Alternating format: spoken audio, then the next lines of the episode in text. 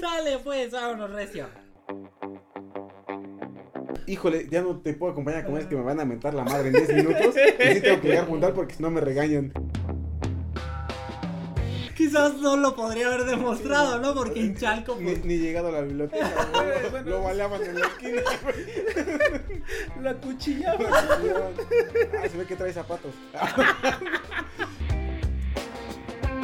¿Me está diciendo que soy una prostituta de Brasil? ¿O qué? Yo, yo me prostituyo. Yo me prostituyo. A mí no me molesta. Me siento muy orgulloso de eso. Si en la primaria al usar el compás te salía cualquier figura menos un círculo, si cuando elegiste tu carrera buscaste una que no tuviera matemáticas porque los números no son lo tuyo, si no entiendes las altas finanzas cuando en la tienda te piden dos pesos para darte 10 de cambio, entonces estás en el lugar correcto. Seguramente has escuchado que las matemáticas están en todos lados, pero nunca has pedido un octavo de queso panela.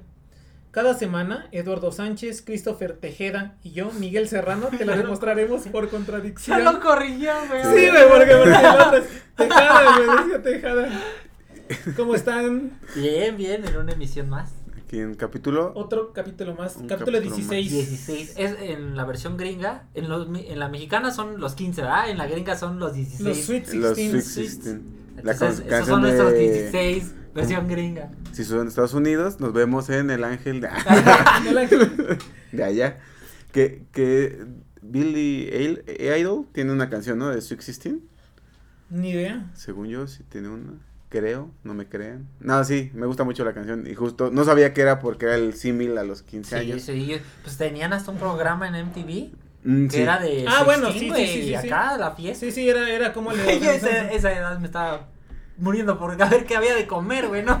Pero sí, Sweet 16. Ujú, Yo sí. recuerdo que Bueno, la canción. pues hace unas semanas vivimos uno de los eventos mundiales que a mí en lo personal es de los que más me gusta, ¿no? Los Juegos Olímpicos.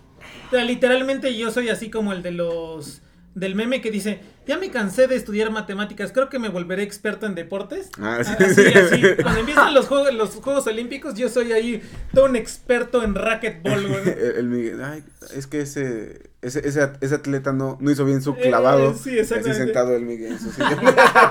no, mal, menos de esos cinco Pues- puntos menos. En esta edición en Tokio, con un año de retraso por la pandemia que aún sufrimos, se dejaron notar varias noticias curiosas en todos los ámbitos.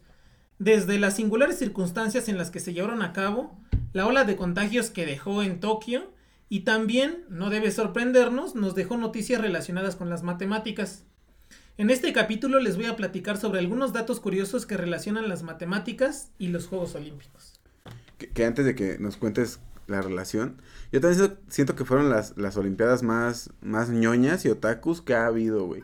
Como que todos los atletas al estar en, en la meca del anime, se, se dieron a la tarea de, de hacer todo lo referente a anime, Sí, ¿no? sí. O sea, todos festejaban con Kamehameha, güey, con cosas de. One Piece. De One Piece, sí, sí, sí. No sé, Este, hicieron una jugada de, de un anime que se llama Haiku, que es de voleibol. Hicieron una jugada, el, Ah, el equipo de Japón, güey, ¿sí? hizo No. una jugada de ese anime. Así, ves la calca y están la misma jugada. O sea, sí son las más otakus del mundo, güey. Sí, Pues, sí, pues sí, o sea, a mí me parecieron que fueron Está así chido, muy, güey. muy singulares. Y en lo particular, o sea, justamente que este podcast se trata de contarnos que las matemáticas sí están en todos lados, van a ver que, en efecto, o sea, hasta en los Juegos Olímpicos hay noticias matemáticas bien chidas. Digo, tal vez algunos ya se imaginan de qué voy a hablar, o quizás no. Bueno, est- seguramente que las primeras no. En mil no- bueno, voy a ir en orden cronológico, ¿no? En 1908, los Juegos Olímpicos se celebraron en Londres y fueron las y fueron olimpiadas por demás curiosas, que por cierto son si mal no recuerdo son creo que son los cuartos Juegos Olímpicos de la era moderna. Ok.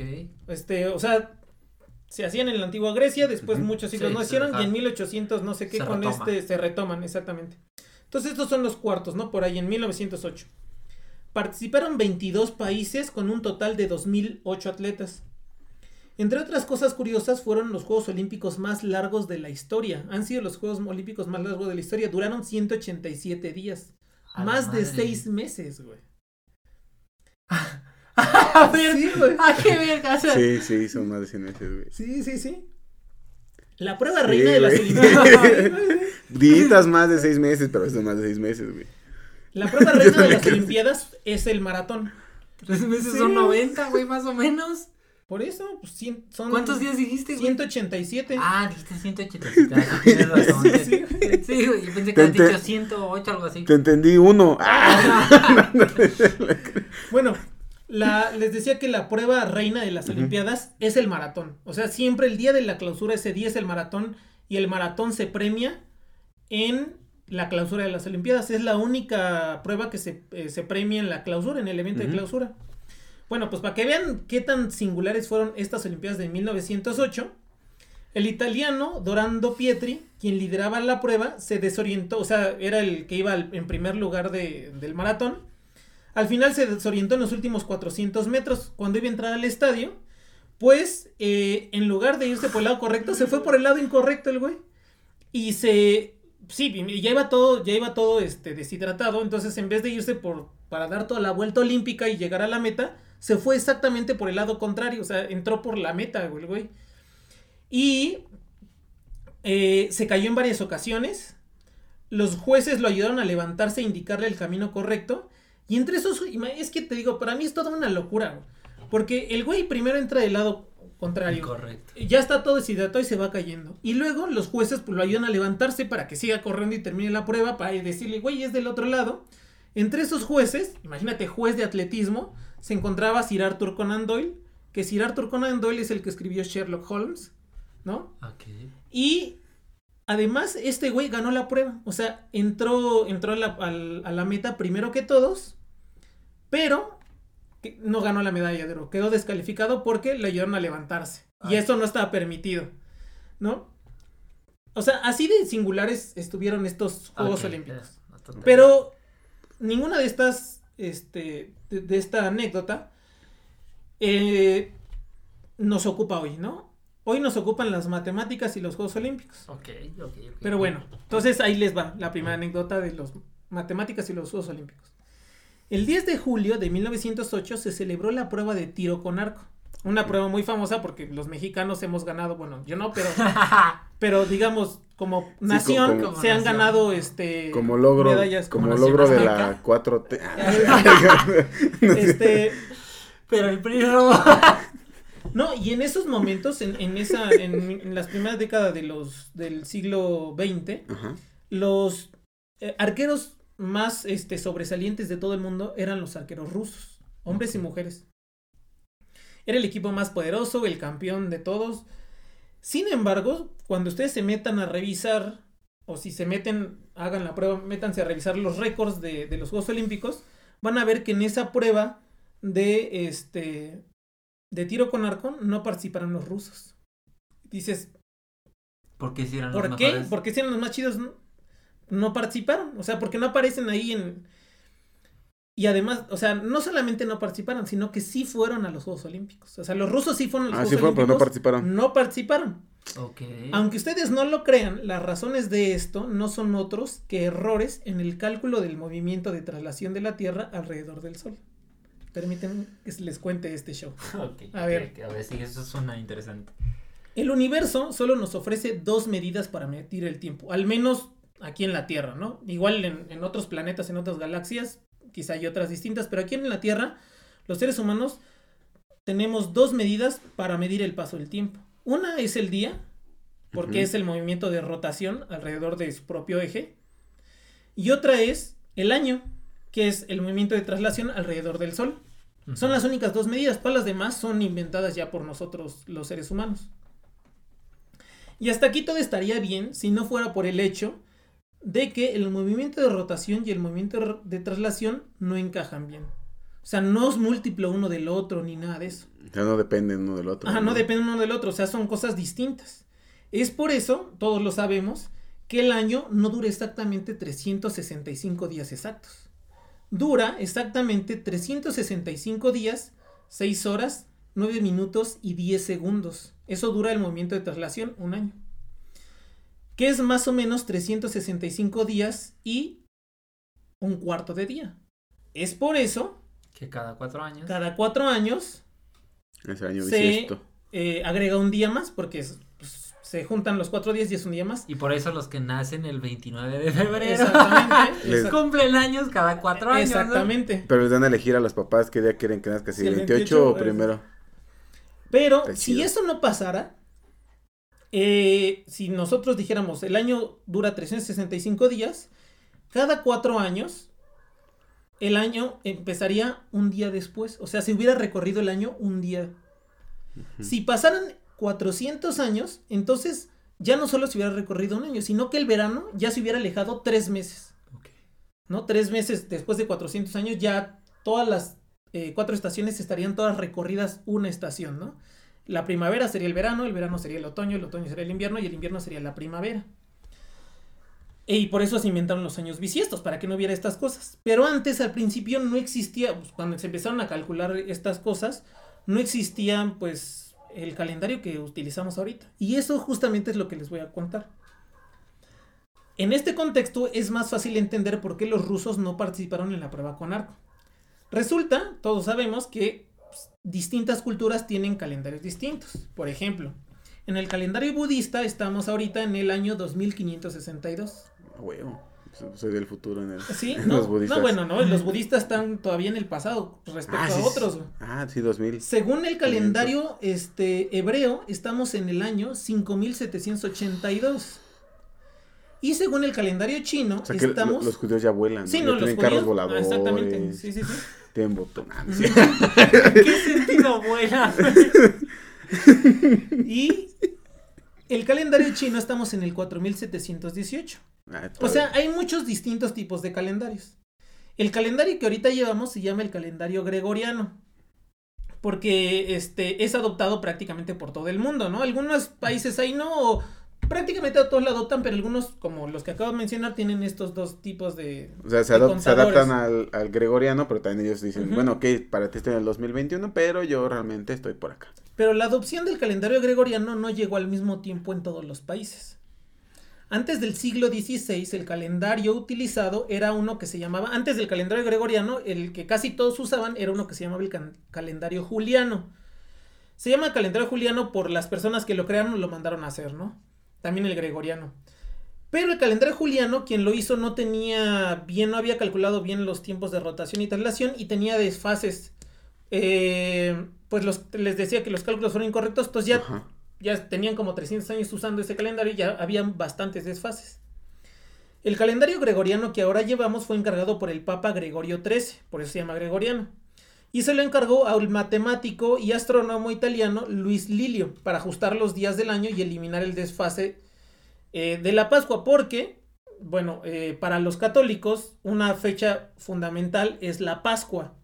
Y la Pascua, bueno, ahorita les voy a decir que, de acuerdo con el concilio de Nicea, debe celebrarse el domingo siguiente al plenilunio posterior al equinoccio de primavera del hemisferio norte. Eso dice la ley, pero eso no es otra cosa que el primer domingo siguiente a la primera luna llena después del equinoccio de primavera. Así se debe de celebrar ahorita la Pascua. Por, por eso siempre cambia. Por eso la Semana Santa siempre cambia, por eso las, las vacaciones de Semana Santa siempre cambian, ¿no? Yo siempre tenía esa duda, güey, ¿por qué cambiaba? Yo Ajá, decía, pues sí. ¿qué pasó, papi? Siempre salíamos al mismo tiempo, ¿por qué? Pascua, ¿qué pasó? No, exactamente, por eso las vacaciones de primavera, la summer break, por eso es que Ay. cambian. Perro. O sea, todas las de dólares el capítulo pasado. Y este no sabía eso. y entonces en 1582 el desfase, ya la Pascua ya todo este desfase de estaciones y todo este desmadre ya se había desfasado varios tiempo. Entonces dijeron, "No, no, porque tiene que caer exactamente en este día porque además coincide con alguna celebración este pagana, ¿no?" Entonces este matemático, Lilio, fue el que definió el año bisiesto actual y como es un matemático, les voy a leer su definición para que vean que sí tiene todo el espíritu así matemático que nadie entiende, ¿no? Claro. Sí, o sea, es, la verdad es, es complicado. Dice, serán, ya- serán años bisiestos aquellos divisibles entre 4. Por ejemplo, dos, ¿qué significa divisible entre 4? Que son múltiplos de 4. Por ejemplo, el 2020 fue un año bisiesto y 2020 es 505 por 4. Es un múltiplo de 4. Ujú. Serán años bisiestos los divisibles entre 4, exceptuando los múltiplos de 100. Que los múltiplos de 100 otra vez son aquellos que este, son un número multiplicado por 100. Por ejemplo, el 1700 es 425 por 4, o sea, debería ser bisiesto, pero además es 17%, entonces no es bisiesto. El 1700 no fue bisiesto, ni el 1800 ni el 1900. Y dice que no serán bisiestos los múltiplos de 100. De lo, de- además de esos múltiplos de 100, se exceptúan a su vez los múltiplos de 400 que sí van a ser bisiestos, ¿no? Por ejemplo, el año 2000 es un múltiplo de 100 porque es 20 por 100, pero además es múltiplo de 400 porque es 500 por 4. Entonces, por eso fue año bisiesto. Entonces, No, 400 por 5, ¿no? eh, Oh. 500 por 4. Pero no que por 400 tiene que ser múltiplo. Mm, ah, tienes razón, tienes razón. Sí, bueno, aquí lo puse mal. Puse 500 por 4, pero en realidad tiene que ser 400 por 5, exactamente. Sí, ¿no? Múltiplo de 400. Sí, sí, sí, sí, es cierto. Pero bueno, el chiste es de que los años... Yo me acordé de una clase con un profesor que un morro le dijo, profe, aquí está mal. Y el profe, ah, sí, ya entendí, güey. O sea, porque el morro estaba explicando, güey, así, ahorita. Bueno, el chiste es que, eh, pues este matemático ya sí, hizo de su todas las cuentas bien. definición, así bonita, ¿no? Y los países que no adop- bueno, ya se hizo el calendario gregoriano, pues fue en los años, en el siglo XVI, como les decía, pues la iglesia tenía y era la, era la mera, mera edad media, la iglesia tenía todo el poder y entonces podía cambiar a su voluntad prácticamente el conteo de casi en todo el mundo. Los como el pan. ¿Eh? Que, que como el pan, ¿no? Que cambiaba el conteo a su voluntad. Ah. Para los que no están en México, el PAN es un partido político. Ah, yo hablaba de las panaderías. No sé, no sé de qué hablas tú, Chris. No tengo idea de. Como el error de diciembre del PRI. Ah, Ah, no, Cuando se cayó el sistema. No. Bueno, los países que no adoptaran el calendario gregoriano, pues fueron obviamente los anticatólicos. Entre esos, Inglaterra y Rusia, que es ahorita de lo que nos ocupa, porque Inglaterra, ahí se celebran los Juegos Olímpicos, y Rusia O sea- son los que no participaron. O sea, sí participaron, pero no. Ajá. Inglaterra adoptó el calendario gregoriano en 1752. Y entonces cuando adoptó su, su calendario tuvo que eliminar días del calendario. En este caso, eh, ese año, eh, al 2 de septiembre, o sea, haz de cuenta, fue el 2 de septiembre y para hacer este ajuste, al día siguiente fue 14 de septiembre. O sea, se saltaron 12 días. Sí, sí, sí, bien chido. Y Rusia lo adoptó hasta 1918, cuyo mes de febrero em- empezó en el día 14 en vez de el 1 de febrero. O sea, después del 31 de enero le siguió el 14 de febrero para ajustar ese desfase. Por eso es que en 1908 en las Olimpiadas, aunque los rusos llegaron el 10 de julio de la competencia de tiro, lo hicieron el 10 de julio del calendario juliano, que en realidad era el 23 de julio de Londres. O sea que llegaron casi 20 días, 10 días tarde, los güeyes. Pero ellos llegaron al 10 de julio de su calendario, pero ya había pasado la fecha en el En calendario. el otro de- en- calendario. es por eso que aunque eran los más poderosos, no ganaron la medalla de oro, no participaron, pero sí fueron a los Juegos Olímpicos. Y por eso es que fueron los de los más largos también. Ajá, y por eso fueron los de los más largos. Sí, porque también. actualmente los Juegos Olímpicos duran un mes. Un ¿no? mes. Bueno, y- bueno, ahorita Aproximadamente, este duró tres semanas. Menos por la situación. Pero bueno, ahí se ve porque No, gracias a un error matemático, los errores de medición del movimiento de traslación y rotación, los rusos no pudieron ganar ese año su medalla de oro en tiro con arco.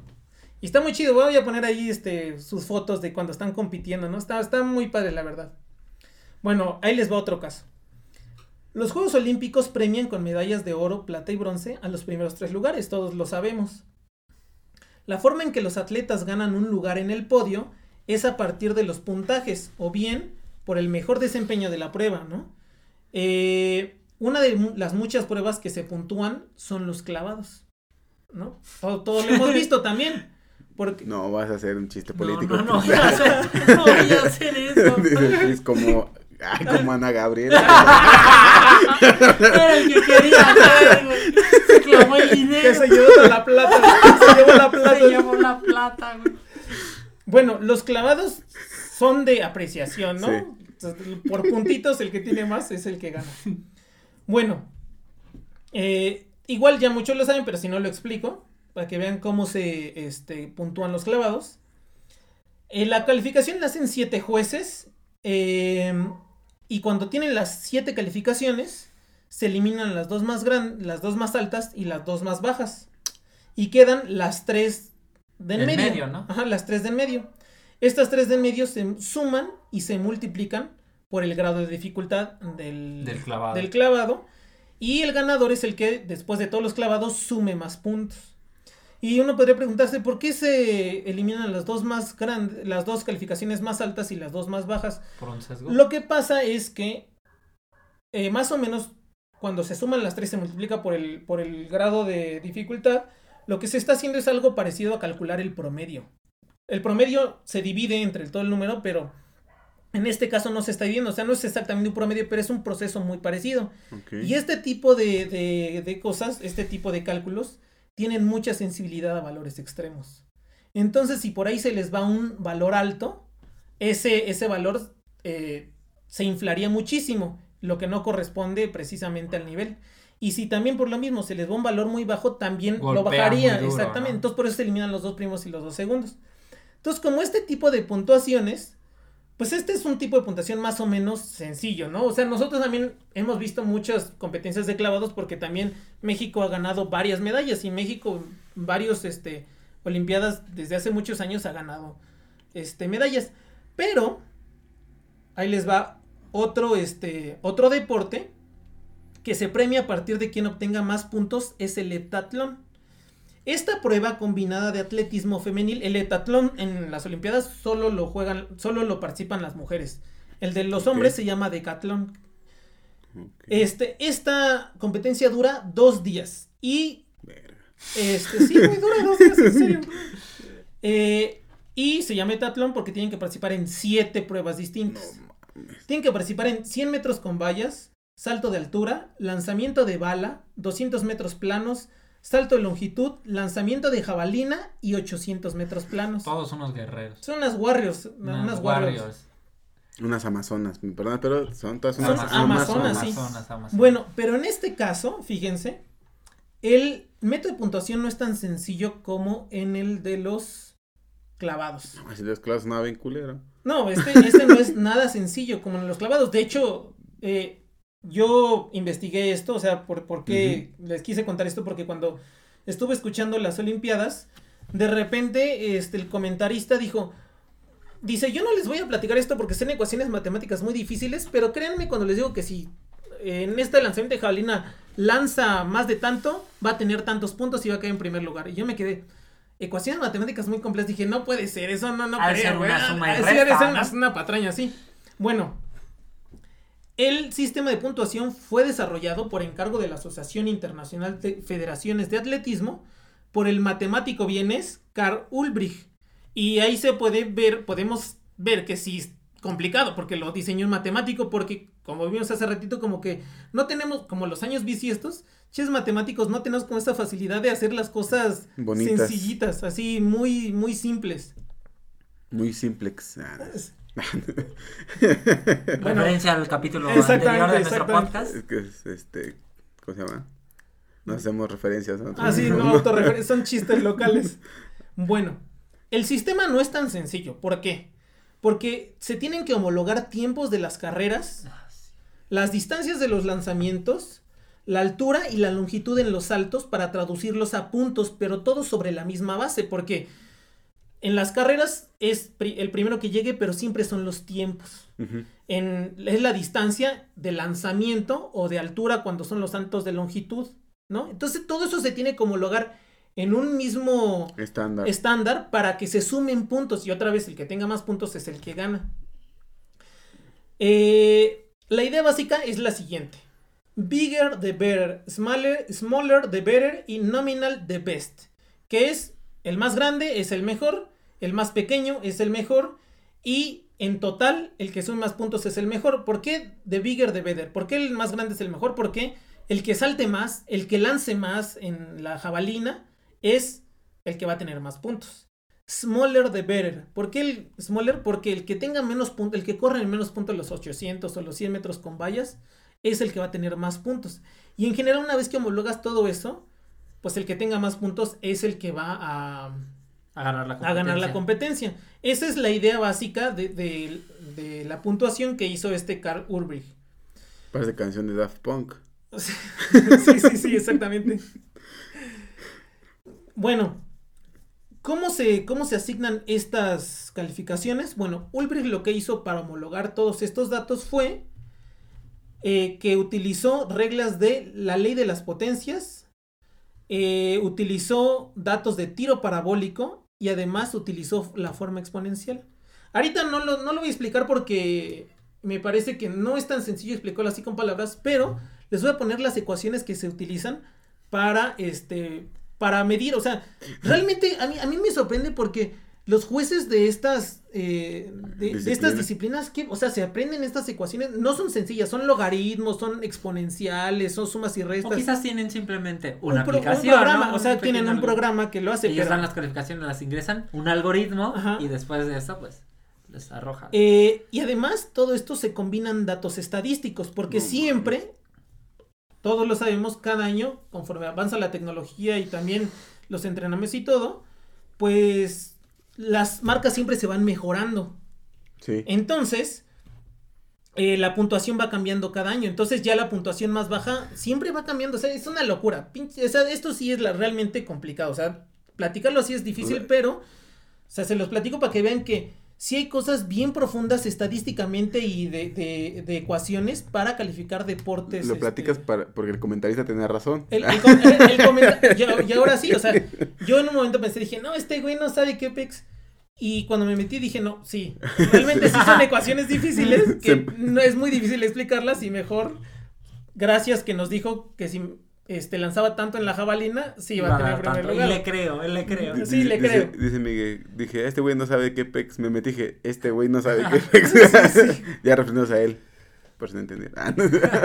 Este, y bueno, ya, para cerrar con broche mames. de oro, eh, les voy a platicar de otra prueba reina. Así como la prueba reina de las Olimpiadas, que es el maratón, les voy a platicar la prueba reina del ciclismo olímpico, que es el, se llama, esta, hay varias pruebas de ciclismo en las. Olimpiadas, pero la más chida de todas es el ciclismo de ruta. ¿Por qué, la, por qué es la prueba reina? Porque es como el maratón, pero en, en bicicleta. es la bicicleta, pero fuera, ¿no? En, la calle. El maratón, exactamente, en, la calle. Porque está también el ciclismo de, De pista. salón, de pista. Exactamente. Esta es la prueba reina. Se llama ciclismo de ruta, sí.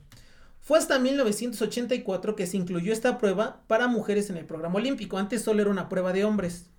Y en 1984 se incluyó en el programa olímpico para las mujeres. En la edición de Tokio 2020, el ciclismo de ruta comprendió una distancia de 137 kilómetros, donde 67 mujeres participaron para obtener una de las tres medallas. Y como en el caso del arco, los rusos eran los chidos, aquí el equipo, que era el equipo a vencer, de hecho eran las campeonas olímpicas pasadas y las campeonas mundiales y una locura estas mujeres, o sea, unas superhéroes, eran las holandesas. Las- eran, eran un equipo de cuatro holandesas. Pero además de, de las atletas, otro factor a vencer era, todos, yo creo que todos escucharon, el clima en, en Tokio. O sea, Sí. que, que, que, que la humedad estuvo por, los, por las nubes, o sea, había 80% humedad, 90% humedad. Sí, sí, sí. Y en este caso, eh, en, en esta, en esta carrera de 137 kilómetros, eh, tenían que eh, vencer, estaba pronosticado tres- 35 grados centígrados con un 80% de humedad toda la carrera. 137 kilómetros para, más o menos para los que no, este, pues aquí para México es como ir de aquí de la Ciudad de México eh, más lejos de Puebla. Es pedalear en ese mismo día de México más lejos de Puebla. O sea, Hotel, sí, no, es un, es un montón de, es un montón. La carrera comen- comienza siempre con una salida de calentamiento, es decir, va el carrito adelante y todos van atrás pedaleando, no pueden rebasar, no pueden rebasar. Si solo es para. Sí, sí, sí, solo es para que calienten las piernas y eso que no haya lesiones, que no haya accidentes, etcétera, ¿no? Entonces ahí va el carrito guía. Para que no haya lesiones antes de las lesiones. Antes Sí, de, la- de las lesiones buenas. Ah, no. Pasado el calentamiento, eh, que fue como de dos kilómetros, pues las corredoras ya se empiezan a despegar unas de otras. Y entonces en ciclismo se llama fugas. Te das de cuenta que van todas las ciclistas, si nunca han visto una, una, este, una competencia de ciclismo, o sea, el Tour de Francia o cualquiera. Entonces van todos así juntos y de repente a uno se le bota así la cabeza y entonces una fuga y entonces empieza a pedalear y se va así. Y se van cuatro o cinco o seis se van atrás de él y ya, bueno, se van, ¿no? Y todos se siguen atrás. Y entonces esta hilerita de 5 o 6 se va cambiando, o sea, va rodando. El, el que, el que está hasta adelante de repente se va hacia atrás y se queda hasta atrás de esa fila para que justamente descansar en, en Por con, la con el aire, ¿no? Por la resistencia del aire. Entonces, es lo que hacen, se van poniendo así en filita. Como, Entonces, como patos, ¿no? exactamente, exacto, con- como patos cuando vuelan que van así, que se van cambiando, pues así los del El vuelo los, ciclistas sí. Bueno, cuando fue la primera fuga, la primera fuga de, de todas las que hubo en, en la carrera, eh, fue en el kilómetro. O sea, luego, luego que se quitó el carro, eh, un grupo de cinco ciclistas se fueron así, fuga, fuga, fuga. Y entonces fueron las cinco. En ese grupo, eh, con el número 26 estaba Anna Pliszta de Polonia. Con el número 32 estaba Carla Obenholzer de Sudáfrica. Que, imagínate, empezó bien chidos en las primeras. Pero se retiró cuando pasaron los 100 kilómetros. O sea, ella también es de las mejores del mundo. Dijo, Imagínate qué ah. tan duro estaba la pinche, este... El clima, de la ¿no? prueba. Que en el kilómetro 100 se retira. Y era de las mejores y empezó al- en el primer lugar. Es- eh, bueno, en el, en el segundo lugar. Bueno, en el, en el primer lote, ¿no? De, Ajá, en el primer de- lote eran cinco. De los cinco que dijeron, vámonos, fuga. Y con el número 48, Anna Kissenhofer, de Austria, que es nuestra heroína del día de hoy. Pasados 10 kilómetros de la prueba, las tres punteras seguían en los mismos lugares. En primer lugar, Anna Pliszta, en segundo, Carla Oberholzer y en tercero, Anna Kissenhofer. Finalmente, cuando la carrera llevaba poco menos de 3 horas y faltaban 40 kilómetros para terminar, o sea, en 3 horas se aventaron eh, casi, casi más de 90 kilómetros en 3 horas. Kissenhofer tomó el liderato y no lo soltó, ¿no? Dijo, de aquí soy. Sí, todos se fueron así y entonces, en, como en, ese, más o menos en ese, en el, en el kilómetro 90, este, hizo una fuga ella solita, o sea, ya sin nadie atrás y pues ya no le dieron aire, no le alcanzó y ya no soltó el liderato. Anna Kissenhofer entró a la meta después de, eh, con un tiempo de 3 horas 52 minutos y 45 segundos de estar pedaleando y haber dejado tras de sí 137 kilómetros de carrera. El segundo lugar, una holandesa, que no figuraba, pero en el último momento pues, les decía que eran las más chidas de todo el mundo, pues obviamente hicieron su estrategia bien chida. Y esta holandesa, eh, la diferencia entre el primero y el segundo lugar fue de un minuto 15. Fue la campeona No del mames. mundo, la ex campeona del mundo, la holandesa Van Vleuten. Que ella no, o sea, un minuto 15 en unas competencias de este tipo es muchísimo tiempo. Sí. Era tanto tiempo que esta Van Vleuten no se dio cuenta que entró en el segundo lugar. Y cuando entró, entró así con las manos alzadas, así, ah, yo gané el primer lugar. No se había dado cuenta. Sí, por- porque como dices, es tanto, o sea, casi siempre se van punteando el primer y Ajá, segundo lugar, ¿no? Así como Mario Kart. Ah, que ahí es- es caparazón azul al final lo avientas. Igual se van en putiza, y, pero como es, fue tanto el tiempo que le dieron Sí, o que sea, ella llegó así de, no hay ella- nada adelante. Ella no se dio cuenta que ya vi- que, que era la segundo lugar. No Y luego, con un minuto 29 de diferencia, entró en tercer lugar eh, una ciclista ita- italiana. También pensó que era la primera. Eh, Anna Kissenhofer, cuando ganó, entró con los brazos de victoria levantados, pero apenas, o sea, iba así como. Así, tenía un esfuerzo, Sí. imagínate, bien cañoncísimo. Y cuando bajó el de la bicicleta, o sea, cuando pasó la meta, eh, bajó de la bicicleta así literal. Bajó, se fue al suelo, se tiró así, así, ¡ah! Así, sí, sí, se tiró, ¿no? Se desplomó, estaba llorando, o sea, tenía lágrimas en los ojos Ana Kissenhofer. Eh, y la emoción en la cara y el descenso de la adrenalina en su organismo le dificultaban su respiración. Estaba así como, o sea, no más, Sí. o sea, al límite, al límite esta mujer. Le dijo a la, a la holandesa, ¿vas a algún rayo McQueen? ¿Vas a algún Sí. lado McQueen? Aparte de tu retiro. Sus referencias, Dios Ay, mío. es Cars, güey. Ana. Kissenhofer ganó la primera medalla de oro para su país, para Austria, en la prueba de ciclismo femenil de ruta, la primera en toda la historia. Pero ¿quién es Anna Kissenhofer? Anna Kissenhofer nació el 14 de febrero de 1991 en Viena, Austria. Estudió la licenciatura en matemáticas en la Universidad Técnica de Viena. En 2011 acudió a la Universidad de Cambridge en Inglaterra a estudiar un máster en matemáticas. Y en 2016 se graduó como doctor en ciencias en la Universidad Politécnica de Cataluña, en España, con su tesis Integrable Systems on Bisymplectic Manifolds. ¿No? Y actualmente está realizando una estancia postdoctoral Doctora. en la Escuela Politécnica Federal de Lausanne, en Francia, donde es parte de un grupo que investiga ecuaciones diferenciales parciales no lineales. O sea, esta mujer... No le bastó ser campeona. No, no más bien no le bastó ser matemática. Matemática. Quiso ser campeona olímpica también. Pero, pero además su historia es bien chida. A la par de su carrera académica, la carrera atlética de Kissenhofe también ha sido impresionante. O sea, ya en primer lugar, sí, no puedes aguantar su carrera eso, académica, su carrera académica ha sido muy impresionante. Ha estudiado en cuatro países distintos, sabe cómo, sabe, sabe alemán, sabe inglés, sabe español, sabe francés. Este, obviamente es top, ¿no? En, en su área. O sea, es una persona brillante. Pero en, en, en las competencias es también impresionante esta mujer. De 2011 al 2013 participó en competencias de duatlón y triatlón en Inglaterra cuando estudiaba su máster. O sea, ella era atleta ya de duatlón y triatlón. Eh, después de una lesión, tuvo una lesión, solo se dedicó a correr.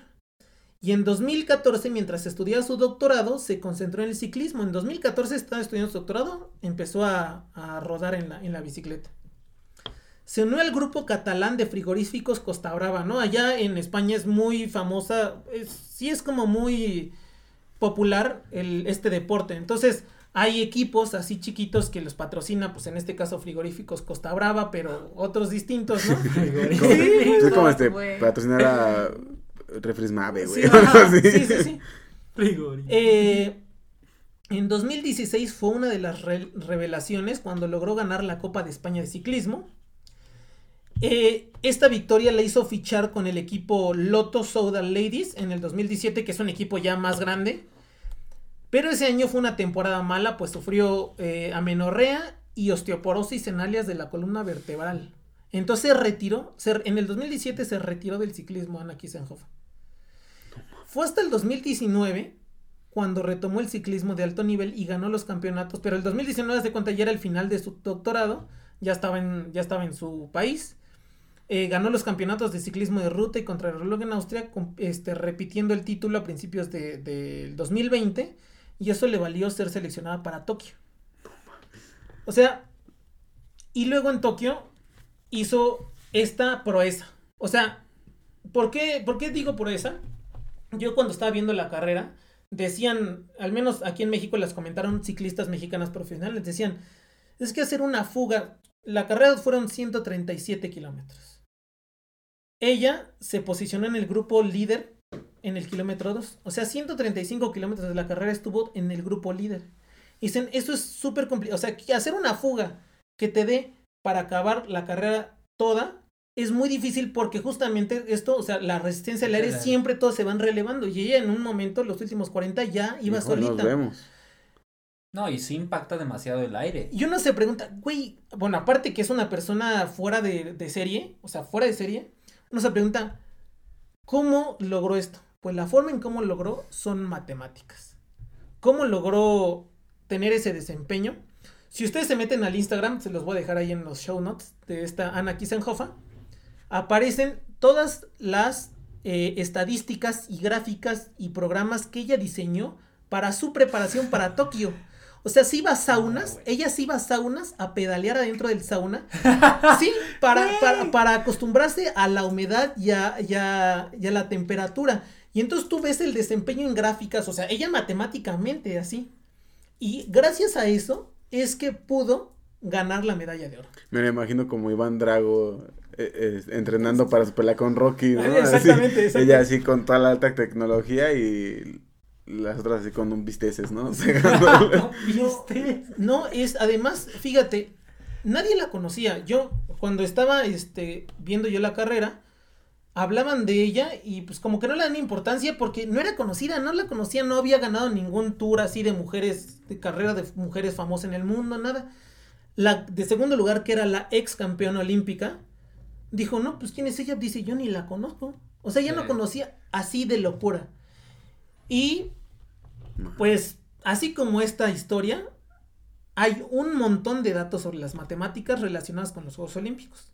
pero es imposible contarlos todos en un capítulo. Así Claro. como el de los algoritmos, aquí también es un, o los errores matemáticos hay un montón, es Sí, imposible no. todos. Sí, actualmente la ciencia juega un papel importante ya en el deporte. O sea, ya hay ciencia aplicada al deporte. Sí, sí, para sí. mejorar la, el rendimiento de los deportistas. Pero, pero digo, etcétera. ahorita este caso de Anna Kissenhofer es notable porque ella no tenía un equipo detrás, porque no era nadie conocida, no era nadie famosa. Ella, Solita su, se... su investigación, su formación como matemática, le dio para diseñarse sus propios este, programas y además optimizarlos así bien chido y tanto que ganó, ahorita es la campeona olímpica en esa, sin No, ser... y, y que aparte puso un récord nuevo, imagino, Ah. del tiempo en el que ella recorrió el... Ah, lo que pasa es ¿O que no? no? bueno, lo que pasa es que no se cuenta así, no hay récords ahí en, en esa Ah, disciplina porque eh, la distancia cambia de competencia a competencia, o sea, no Ah, siempre ok. son 137 kilómetros, unas veces es más, unas veces es menos, Ok, entonces no, hay un estándar. no hay un estándar, por eso no, no, no hay como récord. récords mundiales como tal. pero,